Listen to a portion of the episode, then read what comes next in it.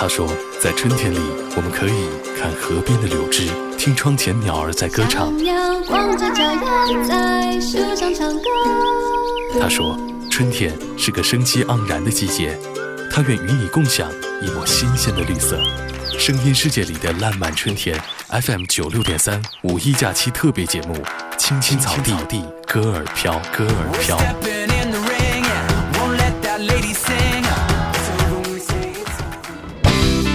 草地青青，歌儿飘。你好吗？我是镇江文艺广播翡翠文艺九六三的主持人蒋亚楠。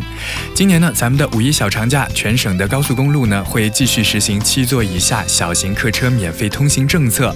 出行的流量高峰时段大约是四月二十八号下午的两点到四月二十九号下午的一点，返程高峰呢会出现在五月一号上午的十点钟到晚上的十二点。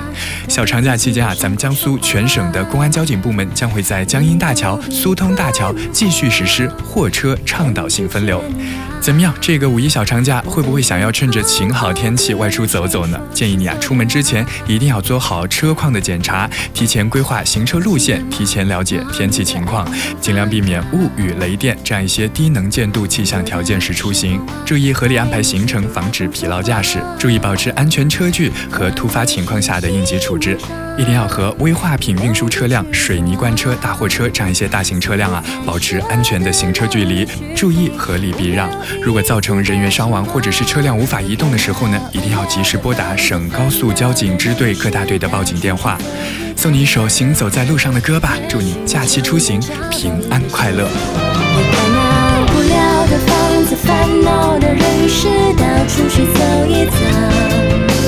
也许就能找到一个新自